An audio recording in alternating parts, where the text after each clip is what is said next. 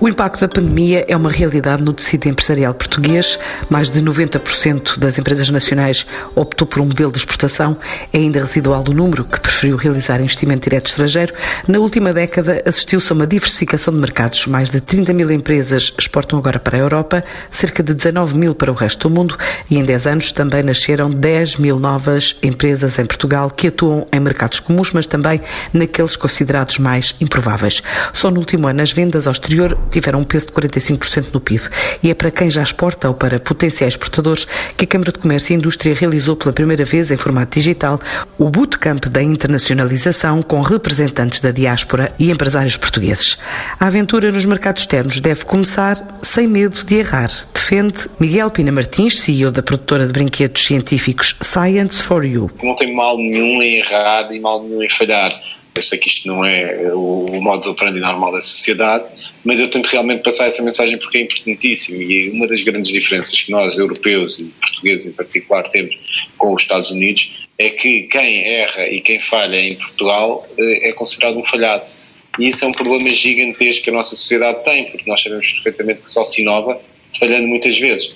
Só se empreende falhando muitas vezes. E por isso é muito importante que nós, enquanto sociedade, darmos valor às pessoas que falharam, que tentaram e que não conseguiram. Porque é, é, dessa maneira que realmente se consegue aprender e é dessa maneira que conseguimos premiar que isso aconteça mais vezes. E, no meu entender, isso é, é um dos pontos fundamentais que, exige, e eu tento sempre realmente passar essa mensagem. E há um exemplo muito interessante, que é nos Estados Unidos há mesmo muitos, muitos fundos que só investem em pessoas que já tenham falhado pelo menos uma vez. Porque é a primeira empresa, é a melhor ideia do mundo? Não queremos, não temos interesse. Temos interesse em empreendedores que realmente já saibam o processo de falhar e que já tenham passado por isso porque eh, ganha-se um know-how gigantesco. E é isso que eu acho que falta muitas vezes a Portugal para conseguir inovar mais, internacionalizar mais eh, e, e realmente conseguir ter uma, uma, uma sociedade com, com, com mais riqueza, eh, com mais emprego e melhor emprego, que é o que eu falo sempre muito porque faz parte de, da aprendizagem e é, e é fundamental errar para se conseguir aprender. E isso tem sido realmente uma constante na minha vida e na Science for You e às vezes melhor, outras vezes pior, até agora felizmente eh, tem sido, tem sido melhor.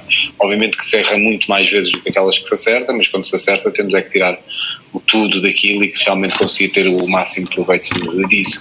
E isso é assim que continua, é assim que continua na internacionalização da Science for You. Para este empresário, o importante é testar modelos de aprendizagem até chegar à fórmula que responda aos objetivos da empresa num processo de internacionalização. Nós temos ainda escritório no Reino Unido e em Espanha mas cada vez mais o caminho é o distribuidor, eh, porque lá nesses países também estamos a trabalhar com, em Espanha com gente, no Reino Unido com distribuidor, mas basicamente temos um distribuidor para cada país, alguns países que temos eh, que são agregados, mas genericamente essa é a estratégia, é com, é com distribuição eh, que acaba por ser a maneira mais interessante a nível de cash, não a nível de margem, mas a nível de cash pelo facto destes, destes distribuidores normalmente pagarem antecipadamente, o que não acontece. Estamos a falar de, quando estamos a falar de outros, de outros modelos em que requer investimento. Mas uh, tem sido realmente um período de aprendizagem. A pandemia teve um impacto relativo em empresas como a portuguesa Tech for Home, instalada na Ásia e liderada por Miguel Oliveira. Como temos uma ligação muito próxima com a Ásia, nós ainda, ainda não se falava de pandemia e nós já estávamos em contacto eh, permanente com os nossos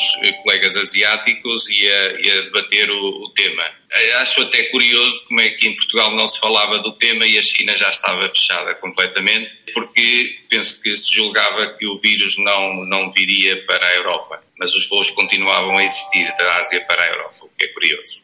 E, portanto, nós começamos logo no Ano Novo Chinês, tivemos logo o nosso primeiro impacto em que a produção na Ásia fechou. Curiosamente, o facto de coincidir com o Ano Novo Chinês, nesse, nesse período não teve eh, impacto, porque já estávamos preparados, nós e os nossos clientes, mas logo a seguir, portanto, houve um, um prolongamento da situação e tivemos eh, aí alguns problemas. Digamos que não foram muito graves, mas tivemos alguns atrasos na, na produção.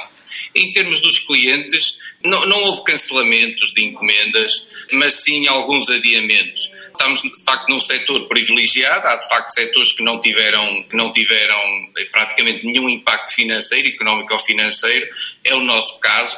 Felizmente as pessoas continuam a ver televisão e ainda veem mais durante a pandemia, portanto o nosso negócio aumentou, tivemos alguma dificuldade, como eu referi agora, de, em termos produtivos, mas o negócio eh, não vai sofrer, e estou convencido, depende obviamente da evolução da, da pandemia, mas eh, previsivelmente eu acho que não vai sofrer eh, grande impacto negativo.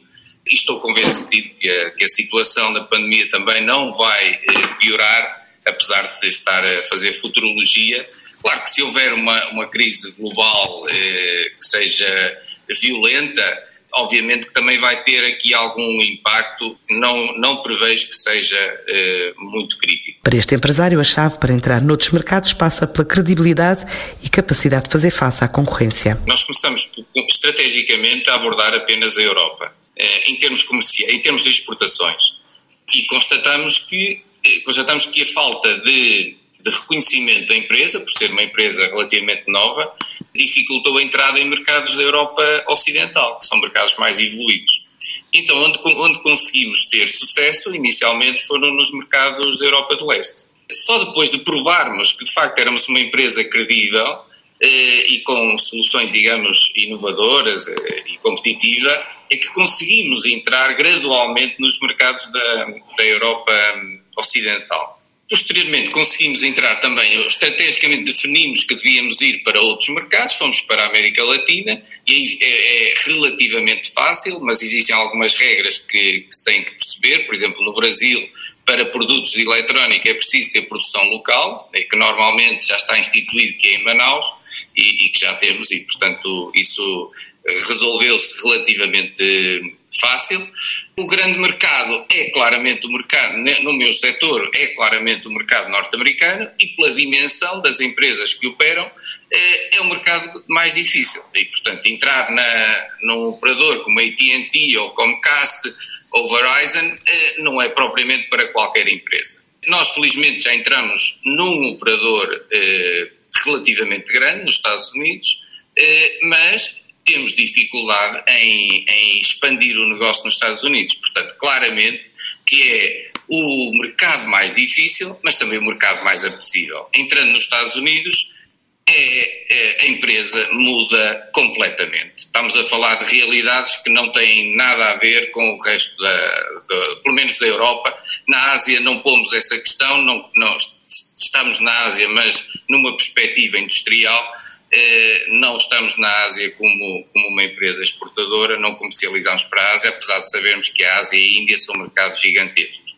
Mas os Estados Unidos é claramente o mercado mais apetecível e é o mercado, por essa razão, também mais difícil. A ideia do futuro passar pela industrialização da Europa não desagrada, mas para chegar ao mercado global, há quem tenha definido como estratégia produzir na Ásia. Desde a fundação que tivemos a consciência ou que definimos uma estratégia para a nossa empresa em que queríamos fazer investigação e desenvolvimento e toda a parte de comercialização ser centralizada em Portugal, eh, mas tínhamos a noção perfeita de que para sermos competitivos no mercado em que queríamos atuar, que é o mercado de eletrónica e de operadores de televisão, só o poderíamos ser se, se jogássemos com as mesmas eh, regras que a nossa concorrência também jogava e que continua a jogar e que, portanto, teríamos que produzir em países na Ásia. Isso era, era inevitável, infelizmente para nós, europeus, e, e também acontece com os americanos, mas infelizmente a maior parte da produção continua a, estar centralizada na Ásia, apesar de agora, e principalmente depois desta pandemia, a reindustrialização da Europa voltou a ser um tema e que é um tema bastante interessante para nós também. Mas, portanto, desde o momento zero, ainda praticamente posso dizer que não existíamos como empresa e já estávamos a fazer viagens para a Ásia. Portanto, digamos que o processo de internacionalização para nós foi um, um processo inevitável e praticamente natural. Sabíamos também que em Portugal, portanto, nós definimos um segmento de mercado muito restrito, nós vendemos telecomandos e soluções eh, de controlo para os operadores de televisão, como é conhecido cá em Portugal, só existem quatro operadores de televisão, portanto não seria suficiente pensarmos no mercado nacional, nós teríamos que pensar no mercado global. Para sermos competitivos no mercado global, o preço é fundamental, apesar de nós considerarmos que não vendemos pelo preço, vendemos por outros fatores, mas o preço também tem um papel fundamental para que se consiga estar presente e consiga uma empresa que, que está a iniciar atividade consiga também ser minimamente competitiva. Pode apresentar soluções completamente disruptivas ou inovadoras, mas se não for competitiva não consegue, não consegue entrar, não consegue entrar nos novos mercados. E, portanto, o processo começa por aí, por iniciar produção na Ásia. Depois tem um, um longo percurso de 10 anos, e, e, também um longo percurso de, de exportações e de, e de, internacionalização em termos de presença também comercial noutras regiões. Outra experiência é relatada por Liliana Torres e Catarina Manuel, representantes da Twintex, referência nos textos e no setor da moda sustentável. No caso da Twintex, a antiguidade da empresa, de facto, faz com que exista uma rede de contactos madura que permite manter não só um largo portfólio de clientes com antiguidade, eh, mas também uma renovação natural por recomendação eh, de outros clientes.